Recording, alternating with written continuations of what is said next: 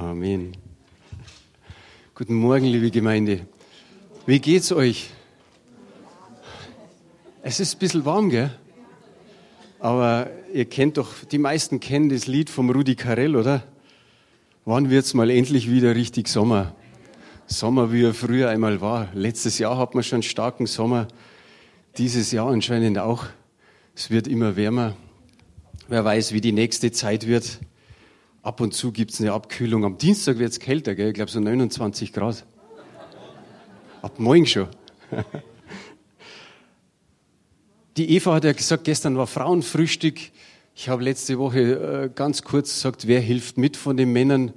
Ich habe mir gedacht, ich gehe mit gutem Beispiel voran und heb, die, heb den Finger, aber keiner hat einen weiteren Finger gehoben. Irgendwie haben sie alle Schwierigkeiten mit der Schulter. Nein, Männer, es ist eine Hammer-Sache, das Frauenfrühstück. Das sind immer so wie gestern rund 70 Frauen, vielleicht auch mehr da. Da kann man wirklich mal jemand mitnehmen, der Zeugnisse hört, der gute Botschaft hört, der ein gutes Frühstück kriegt. Und es geht für uns Männer nicht so drum, dass wir jetzt da vielleicht den, den Ober spielen und, und mit, mit Kaffee reinkommen oder, oder den, den Tisch dekorieren. Um das geht's nicht, sondern das geht einfach drum, um den zweiten Stock so mal vorzubereiten. Und da muss man einiges an Tische zusammenklappen, wegtun, äh, Stühle hinstellen, alles Mögliche und, und am Schluss natürlich wieder das alles rückwirkend. Ich habe 13 Stühle noch aus dem Speicher geholt, gestern oder äh, vor, gestern und vorgestern bei der Hitze. Also mir hat's gereicht und ich sage jetzt mal, für mich waren es jeweils zwei Stunden Arbeit. Wenn wir ein paar mehr sind, ist es einfach weniger. Das andere ist, der Rüdiger, der hier in der zweiten Reihe sitzt, er hat bisher immer unseren Vorgarten und auch da hinten perfekt gemacht. Aber momentan hat er totale Probleme mit der Schulter mit dem Knie und der Garten, sage ich jetzt mal, verwildert ein bisschen. Ich habe letzte Woche auch hier den Balkon dahinter mal von Unkraut befreit oder draußen an der Mauer beim Gehweg. Das Unkraut war schon teilweise bis zum Knie hoch. Mal weggemacht. Es muss nicht unbedingt morgen oder übermorgen sein, wo es auch noch relativ warm ist. Aber vielleicht habt ihr in der nächsten und übernächsten Woche mal irgendwie Zeit, dass wir mal ein bisschen im Garten was machen, dass wir einen Rüdiger da ein bisschen entlasten können, bis er wieder fit ist, oder? Ja, ja. Okay. Der Dan Tracy hat letzte Woche mit einem, Bege mit einem Gebet begonnen und ich weiß nicht, wie oft ihr den Dan Tracy schon gehört habt. Aber mir ist es aufgefallen, er betet immer ein Gebet aus dem Epheserbrief. Und letzte Woche war es Epheser 1, die Verse 17 und 18. Und ich habe gestern so in der Vorbereitung gedacht, okay, lass da an der Stelle weiter beten, den Vers 19 und 20. Äh, Beni, du darfst gerne mal einfach das einblenden, Epheser 1, Vers 19 und 20. Da geht das Gebet weiter, dass, dass der Dan letzte Woche aufgehört hat zu beten. Und ich denke, das ist nochmal gut, dass unser Kreislauf noch einigermaßen fit bleibt, dass wir alle aufstehen. Ich, ich bete dieses Gebet anstelle des Paulus und ich denke, das passt zum Lobpreis, das passt zu dem, was Eva, was der Mani gesagt haben von der Kraft Gottes oder was auch in den Prophetien vorgekommen ist. Und es ist echt Hammer. Geht, zieh das einmal richtig ein. Ich bete, dass ihr erkennen könnt, wie übermächtig groß seine Kraft ist, mit der er in uns, die wir an ihn glauben, wirkt. Es ist dieselbe gewaltige Kraft, die auch Christus von den Toten auferweckt und ihm den Ehrenplatz an Gottes rechter Seite im Himmel gegeben hat. Und wenn du da ein Amen drauf hast, darfst du das laut sagen und dich wieder hinsetzen. Ist es nicht ein Hammergebet? Des, dessen sind wir oft uns gar nicht bewusst, dass diese Kraft, die Christus von den Toten auferweckt hat, dass die in uns wirkt. Der Dan hat auch gesagt, der Heilige Geist, um den es ja so in den letzten Wochen geht und auch, ich denke, in den nächsten Wochen noch, der ist im Alten Testament auch an manchen Stellen. Und er hat gleich 1. Mose 1, Vers 1, äh, ja, 1, Vers 1 äh, erwähnt, wo der Heilige Geist über dem Chaos brütet oder schwebt.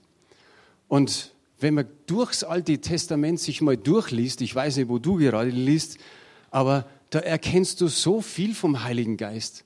Oft ist es natürlich so, dass man sagt, er war auf einer bestimmten Person, an einem bestimmten Ort zu einer bestimmten Zeit. Und dann sprach dieser Mann oder diese Frau und Gott hat Großes getan. Der Heilige Geist, so habe ich mir hier hingeschrieben, erleben wir, wie er im Alten Testament zu den Propheten spricht. Und wie viel hat sich im Neuen Testament schon erfüllt, wie viel hat sich in unserer Zeit erfüllt und was wird alles noch in Erfüllung gehen. Das sind Hammerdinge.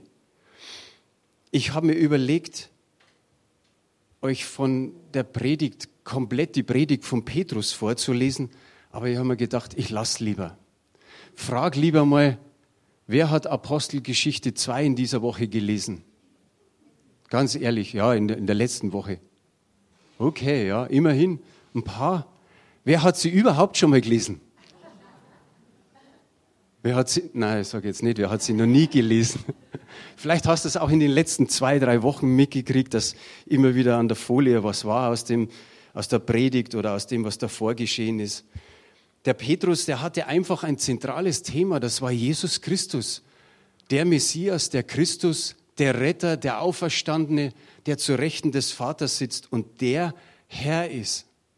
Wir entdecken im Alten Testament immer wieder, dass die Propheten gesprochen haben und es wurde. Wenn es auch für uns schön ist, für die war es damals irgendwie schwierig, weil oft hat es Jahrhunderte gedauert, bis es in Erfüllung gegangen ist. Aber in dem, was der, der Petrus dann gepredigt hat, da ist fast die Hälfte Zitate aus dem Alten Testament. Er zitiert den Joel, den Propheten und König David. Und ich habe mir gedacht, eben, nee, ich lese nicht die ganze Predigt vor, sind 23 Verse, sondern ich versuche es einigermaßen für euch so zusammenzufassen. Der Petrus hat seinen äh, Zuhörern Folgendes erklärt. Er sagt, Mensch, ihr, ihr Zuhörer, ihr Schar der Juden und die ihr in Jerusalem wohnt, das ist es, hat er ausgedrückt. Was hat er damit gemeint? Er hat die Menschen gemeint, wo, wo, sie gehört haben, wie die anderen in anderen Sprachen gesprochen haben. Das ist es. Jetzt kommt es in Erfüllung. Jetzt ist der Heilige Geist ausgegossen. Und er sagt, das geschieht über Söhne und Töchter. So hat es der Joel gesagt. Die, die Jünglinge werden Gesichter sehen. Die Alten, die werden Träume haben. Und Söhne, äh, Töchter, nee, Mägde und Knechte, die, auch auf die wird der Geist ausgegossen. Die sind nicht irgendwie außen vor, sondern sogar da wird der Geist ausgegossen und sie werden Weissagen. Das hat sich zum großen Teil erledigt und ist immer noch so. Und das andere ist vielleicht nicht so direkt da. Was er dann gesprochen hat von, von Rauch und von Blut und, und, und so weiter und Dampf. Aber es wird einiges noch kommen, denn er hat gesagt, bis das, der Wiederkunft des Herrn bis der Herr wiederkommt. Und dann kommt das Wichtigste, was er eigentlich durch Joel ausdrückt. Und jeder, der den Namen des Herrn anruft, wird errettet. Bis zum heutigen Tag. Und immer wieder sind wir drauf und dran, um Menschen zu Jesus zu führen. Dann spricht er in drei Versen einfach über den Plan der Errettung, den Gott hatte und hat. Nämlich, dass Jesus zwar gestorben ist, aber dass er auferstanden ist und zur Rechten von ihm sitzt. Und er sagt, der David hat es vorhergesagt im Psalm 16. Er zitiert auch da wieder die, die, oder die Verse aus Psalm 16 und dann merkt man, dass er unerschrocken zu seiner Zuhörerschaft sagt, das ist die Auferstehung Jesus. Das hat David vorhergesehen und Gott hat ihn auferweckt und er sitzt zur Rechten und er ist der Herr. Und ich kann mir vorstellen, dass bei dieser Zuhörerschaft im ersten Moment total still gewesen ist. Ich glaube, die waren in einer gewissen Schockstarre, als sie das alles gehört haben. Und natürlich, er hat zu vielen Juden gesprochen und es war die ideale Botschaft, sage ich einmal für mich, weil er viel aus dem Alten Testament zitiert hat.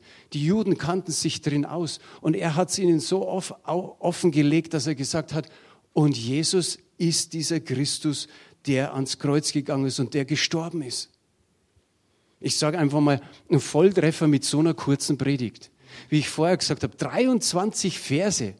Wenn ich jetzt die vorgelesen hätte, wäre die Predigt eigentlich schon vorbei. Und manche sagen, wow, das wäre gut, wenn wir so kurze Predigten hätten, müsste man nicht so lange sitzen bleiben. Aber in Vers 40 ist es in Apostelgeschichte 2, da heißt es, und er fügte noch weitere Worte hinzu. Also das war dann irgendwie so ein kleiner Bruch bei der Predigt. Dann ist was passiert und dann hat er nochmal weiter gepredigt. Ich habe mir hier hingeschrieben, das ist tatsächlich passiert. Die Menschen haben so aufmerksam zugehört, dass sie nicht gesagt haben, hey, das sind doch die zwölf Träumer und Spinner, die mit Jesus zusammen waren. Oder das ist doch er, der hat doch noch vor knapp zwei Monaten Jesus verleugnet und jetzt will er hier da die große Predigt halten. Das ist gar nicht passiert, sondern sie haben dieser Predigt gelauscht, so wie, wie es er in Vers 14 sagt. Das haben wir auf Folie, Apostelgeschichte 2,14. Ihr Juden, jetzt merke ich, dass ich manche Sachen wirklich dunkel, dunkler lassen soll. Unsere Beamer sind schlecht geworden, da brauchen wir neue Lämpchen, die müssen wir was austauschen. Habt vorher schon Probleme gehabt mit unserem Gemeindeessen, dass das jeden Sonntag ist. Dabei steht rot dort jeden ersten Sonntag. Also hier sagt er, fängt er mit seiner Predigt an, ihr Juden und alle, die ihr in Jerusalem wohnt, das sei euch kundgetan und lasst meine Worte zu euren Ohren eingehen. Das ist tatsächlich passiert. Sie haben die Predigt tatsächlich in die Ohren reingelassen. Und wir kennen das alle. Manchmal ist es da drin im Kopf. Man hat es gehört, aber der Weg zum Herzen ist ewig lang. Und das ist hier anders gewesen. Die haben es ins Herz gehen lassen. Weiterer Vers, Vers 37, nächste Folie. Als sie aber das hörten, ging es ihnen durchs Herz und sie sprachen zu Petrus und den anderen Aposteln, ihr Männer, liebe Brüder, was sollen wir tun? Die Übersetzung ist jetzt Luther-Übersetzung. Und Luther hat es gar nicht so schlecht ausgedrückt. Er schreibt hier, ging es ihnen durchs Herz. Ihr kennt es, dass man einfach mal so nach einer Predigt sagt, ah, danke für die Predigt, die ist, ist so an mein Herz gegangen oder es hat so mein Herz berührt.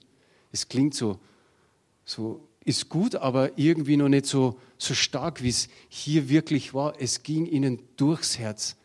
Die griechische oder die griechischen Worte sagen hier, durchbohrte ihr Herz oder stach heftig in ihr Herz. Also wir müssen uns das so vorstellen, wie wenn einer einen Pfeil schießt und, und schießt er ins Herz und ich haut's um. Die hat's im wahrsten Sinne des Wortes umgehauen mit der Predigt von Petrus. Ich sage mal, der Heilige Geist hat hier total seine Aufgabe übernommen. Haben wir hier nicht auf Folie in, in Johannes 16 steht, dass der Heilige Geist überführt von Sünde. Das tut er auch heute noch. Es gibt Prediger, die sagen, nee, das ist heute nicht mehr notwendig. Oder es ist heute nicht mehr so. Doch der Heilige Geist überführt von Sünde. Und hier hat er kräftig zugelangt. 3000 bekehren sich. Wenn man sich das vorstellt, so auf ein Stück 3000, ich weiß nicht, wie viele tausend dabei waren. Da waren sicherlich ein paar, die sie hinten in der letzten Reihe gesetzt, hingesetzt haben und gesagt, naja, mal hören, was der so sagt. Aber 3000 waren dabei, die sich die überführt worden sind, die Buße getan haben, sie wurden getauft, weil sie das Wort aufnahmen. Stellt euch mal vor, 3000 Leute taufen. Ich kann mir vorstellen, dass nicht nur die zwölf Apostel getauft haben, sondern dass sie genügend Helfer hatten. Und es geschah ja alles an diesem Tag.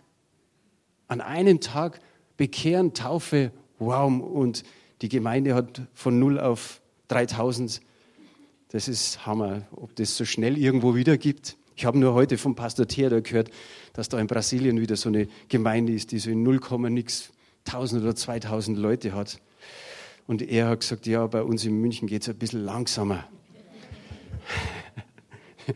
Der Herr prüft unsere Geduld.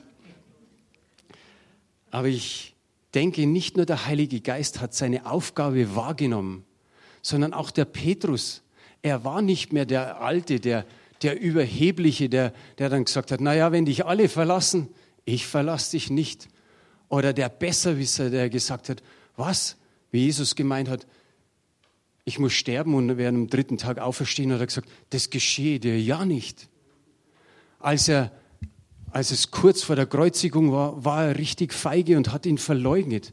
Als Jesus gekreuzigt worden ist, war er hoffnungslos. Aber auf einmal hat dieser Petrus einen total neuen Stand eingenommen. Durch was? Durch die Kraft des Heiligen Geistes. Der Heilige Geist hat ihn so erfüllt, dass, ich habe mir das hier so hingeschrieben, 2. Timotheus 1, Vers 7 sein Markenzeichen geworden ist. Er war auf einmal, haben wir auch auf Folie, er war auf einmal nicht mehr der, der jetzt feige war oder ängstlich oder hoffnungslos, sondern er hat gesagt, denn Gott hat uns nicht gegeben den Geist der Furcht. Ich kann mir richtig vorstellen, dass der Petrus sich gesagt hat, genau, genau so ist, wie der Paulus sagt.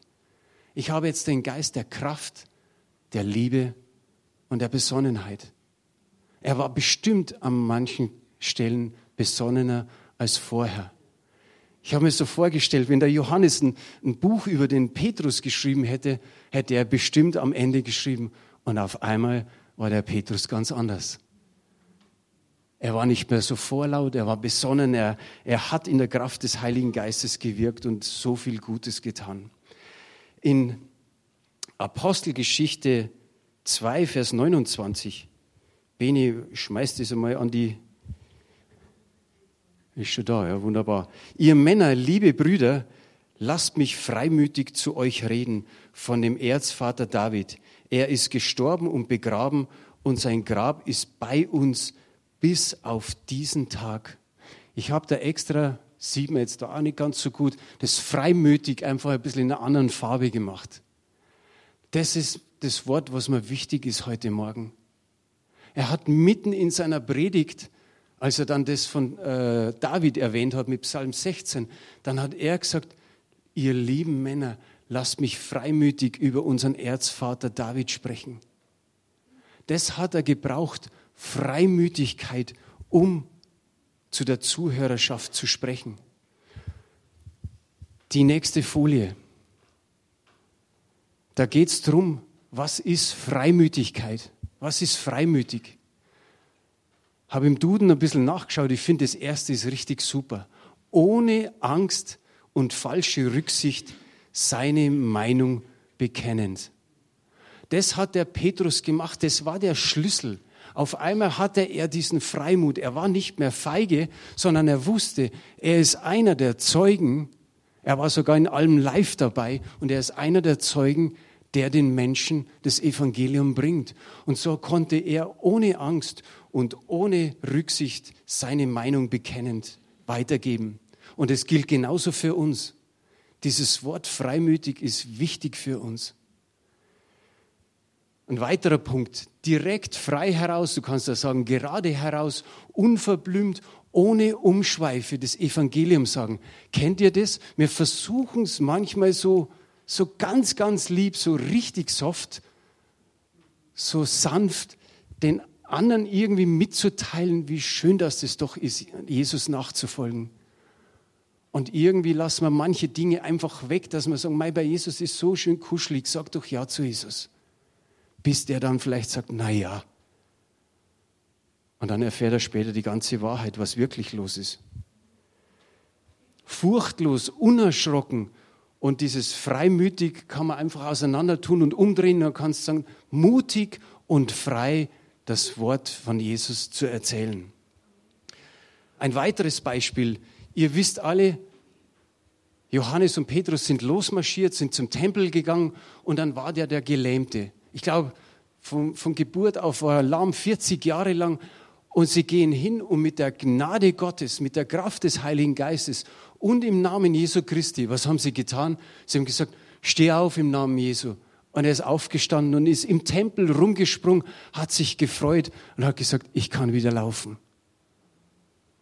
Und wegen dieser Sache mussten sie sich vom Hohen Rat verantworten. Und der Hohe Rat ist einfach mit dieser Sache gar nicht klar geworden.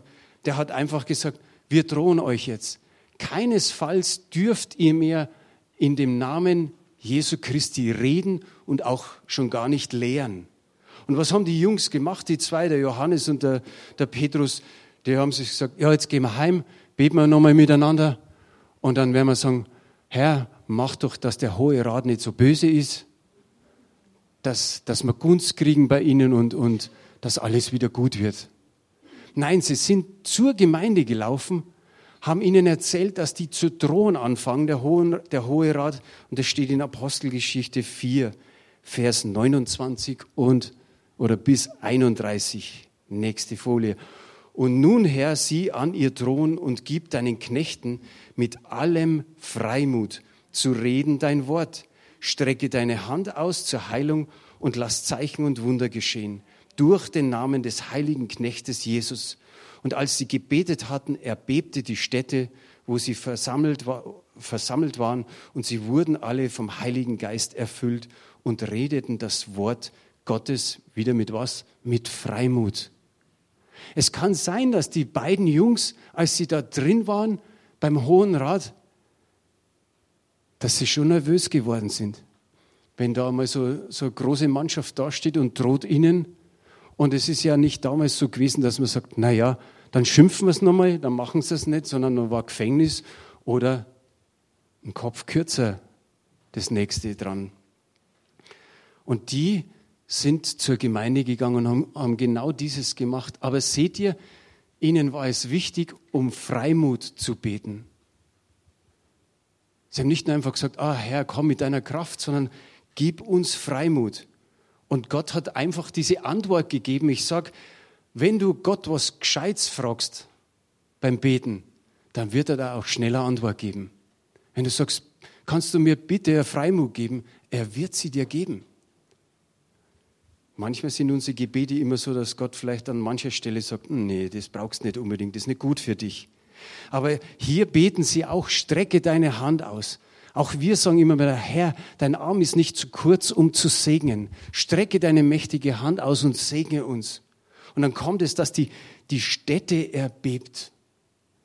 Ist auch nicht gang und gäbe in der Apostelgeschichte. Aber an manchen Stellen passiert es. Keiner von uns hat es wahrscheinlich bisher so erlebt. Wäre mal echt eine gute Erfahrung. Und natürlich schiebt man alles dann auf was weiß ich. Aber sie sind vom Heiligen Geist erfüllt worden. Was ist denn in den, in den Kapiteln davor gewesen? Sie sind doch schon vom Heiligen Geist erfüllt worden. Und hier ist nochmal ganz klar, dass es immer notwendig ist, sich neu erfüllen zu lassen vom Heiligen Geist. Wir haben letzte Woche einigen die Hände aufgelegt, wir haben gebetet für Taufe im Heiligen Geist, für, für Erfüllung im Heiligen Geist. Aber du kannst jeden Tag neu zu Hause für dich beten, Herr, fülle mich mit deiner Kraft, neu mit deinem Geist. Ich brauche sie. Ich schaffe es da draußen nicht. Ich komme da nicht zurecht, was alles in meinem Alltag geschieht. Und wie gesagt, Gott hat sie mit Freimut beschenkt. Der Paulus gibt uns ein weiteres Beispiel. Er hat am Ende des Epheserbriefes hat er äh, die Gemeinde äh, aufgefordert, für verschiedene Dinge zu beten. Und dann hat er gesagt in Vers 19 im Kapitel 6, und betet für mich, dass mir das Wort gegeben werde, wenn ich meinen Mund auftue, freimütig das Geheimnis des Evangeliums zu verkünden. Freimütigkeit zeigt einfach diese beiden Beispiele an, dass die nicht einfach so da ist. Das ist jetzt nicht einfach so da wie, wie dieses Glas. Jetzt muss ich mal Wasser reinfüllen. Das ist nicht einfach so da wie dieses Glas Wasser. Freimütigkeit, sage ich mal, anhand dieser beiden Beispiele muss immer wieder von Gott erbeten werden. Petrus, Paulus, Johannes und die ganze Gemeinde haben es getan. Du musst also keine Angst haben, wenn du sagst, die Freimütigkeit, ich habe sie nicht, dann bete einfach so, wie es die getan haben. Und Gott wird schenken. Der Petrus war in einer komischen Lage. Er war im Gefängnis von Rom und hat diesen Brief geschrieben also seine Umstände waren furchtbar. Er hätte eigentlich beten können, Herr, Max, nochmal, befrei, befrei mich wieder aus dem Gefängnis. Mach, dass die Ketten weggehen, dass die Mauern aufgehen, dass ich flüchten kann. Nein, er hat gesagt, gib mir diese Freimütigkeit. Hätte nicht er eher das Recht haben können, so ein, so ein softes Evangelium im Gefängnis irgendwie weiterzugeben oder von Jesus zu erzählen? Bevor sie sagen, jetzt bist auch du ein Kopf kürzer. Ich glaube, dass sie immer wieder an, anhand dieser Beispiele zu Gott gegangen sind und gesagt haben, erfüll uns neu mit deiner Kraft. Heiliger Geist, gib uns neu diese Kraft, die wir brauchen, neu diese Freimütigkeit.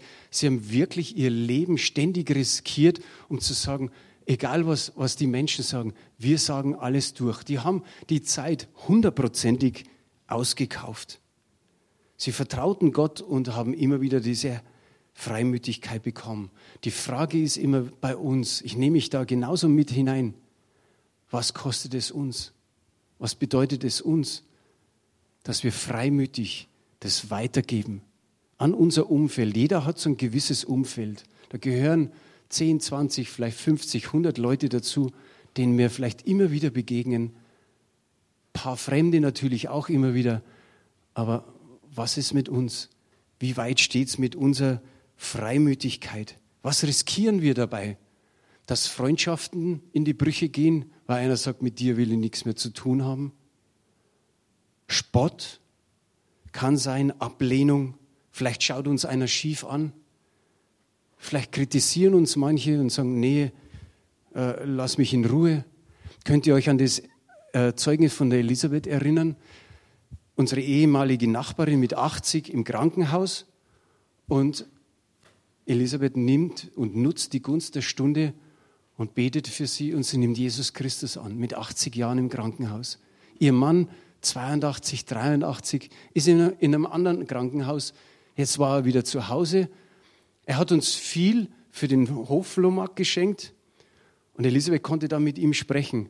Dann hat sie gesagt, Peter, was ist mit dir? Wie meinst du? Dann sagt ja, mit Jesus. Willst, willst du Gebet? Nein, nein, nein. Nein, nein, nein.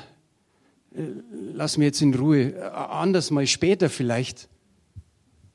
Ja, weißt du, wo du hingehst? Da, lass mir jetzt, lass mir jetzt damit in Frieden später mit 83. Und er ist wirklich krank. Also, aber vielleicht man, können wir das später nutzen. Zumindest können wir sagen, du hast gesagt später. Und wir fahren vielleicht am Dienstag wieder hin. Ja, wir dürfen nicht loslassen. Letzte Woche hat der Dan gesagt, viel von Licht und von Salz gepredigt und er hat gesagt, da wo du hingehst, bist du Licht. Du bist Salz, du bist die Würze. Da, wo du auftrittst, machst du den Unterschied. Da, wo du hingehst, bist du was Besonderes. Wie ging es dir in diesen letzten sieben Tagen? Ist da was passiert? Bist du so, sag mal, irgendwo in den Raum hineingetreten? Bei uns Männern heißt es immer Bauch rein, Brust raus.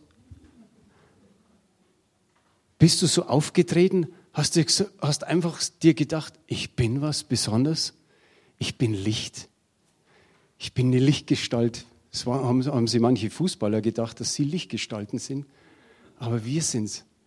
Nicht in der Überheblichkeit, sondern einfach, weil du weißt, wer du bist.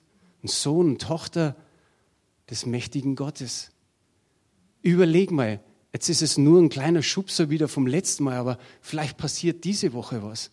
Wir müssen uns das immer wieder in Erinnerung rufen, dass wir es dann vielleicht nach etlichen Wochen tatsächlich machen dass egal wo wir hingehen, sagen, wow, und mancher merkt es, da gibt es so den einen oder anderen, die sind so sensibel für einen guten Geist, den andere haben und sagen, ey, du hast was Besonderes, du bist was Besonderes, die sagen es sogar noch. Yeah. Ich komme zum Schluss. Wir haben ja viele ältere Geschwister in der Gemeinde. Und oft ist man mit seinesgleichen zusammen. Und ich habe letzte Woche den Klaus im, im Altersheim besucht und da hat er auch gesagt, ja, da wird immer das Gleiche geredet. Da, da redet man über, über Krankheit. Und dann redet man vielleicht noch um das, was alles so in den Nachrichten ist. Oh, Iran und Amerika, um Gottes Willen. Oder was ist denn schon wieder um Israel los? Oder was ist in Afghanistan oder in Afrika? Und was ist mit dieser Hitzewelle oder mit den Überschwemmungen, die dann auch oft hinterherkommen. Was ist mit dem alles? Und wenn die falsche Partei bei uns an die Regierung kommt, was ist dann? Sag einfach, wenn du dazu hörst, ich habe da eine Antwort drauf. Aber die meisten wollen es nicht hören. Vielleicht spitzen die dann die Ohren. Und was hilft's? Oder was passiert mehr, als dass jemand sagt, lass mich in Ruhe mit dem, weil du dann von Jesus erzählst, wo du sagst, ich bin in Sicherheit. Ich glaube, dass Jesus mein Herr ist und dass ich mit ihm die Ewigkeit verbringen werde. Vielleicht ist da einer, der dann doch sagt, magst du mir mehr erzählen? Denkt auch einfach nochmal an die Nachbarin von der Elisabeth, oder besser gesagt, die Nachbarin war bei Elisabeths Geburtstag da und hat nur gehört, hey, da ist jemand, der, der nennt sich so, so Erstling von, von Elisabeths Bekehrungen. Und dann sagt sie, das, was, was die junge Frau da gehabt hat, das möchte ich auch haben. Kannst du mir da mehr erzählen? Wir müssen nur ins Gespräch kommen und wir müssen viel mit den Menschen reden. Der Abschluss Matthäus 7, Vers 7 heißt, äh, bittet, so wird euch gegeben, suchet, so werdet ihr finden, klopfet an, so wird euch aufgetan.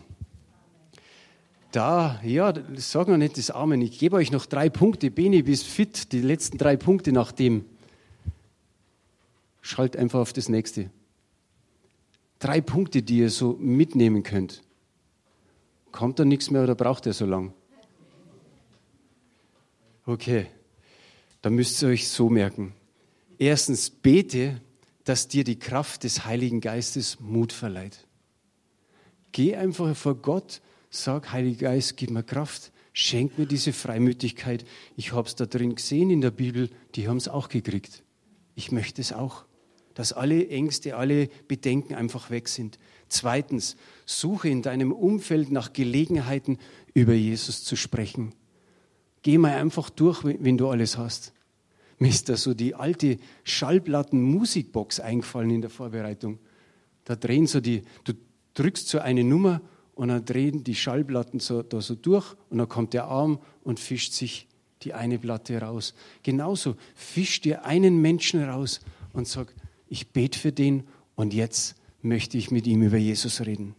Mehr wie Ablehnung kann nicht passieren. Drittens, sei dir bewusst, dass Ablehnung nicht Verfolgung bedeutet. Schau immer wieder auf die Apostel, schau immer wieder auf die, denen es wirklich das Leben kosten konnte. Bei uns haut dir keiner gleich den Kopf ab.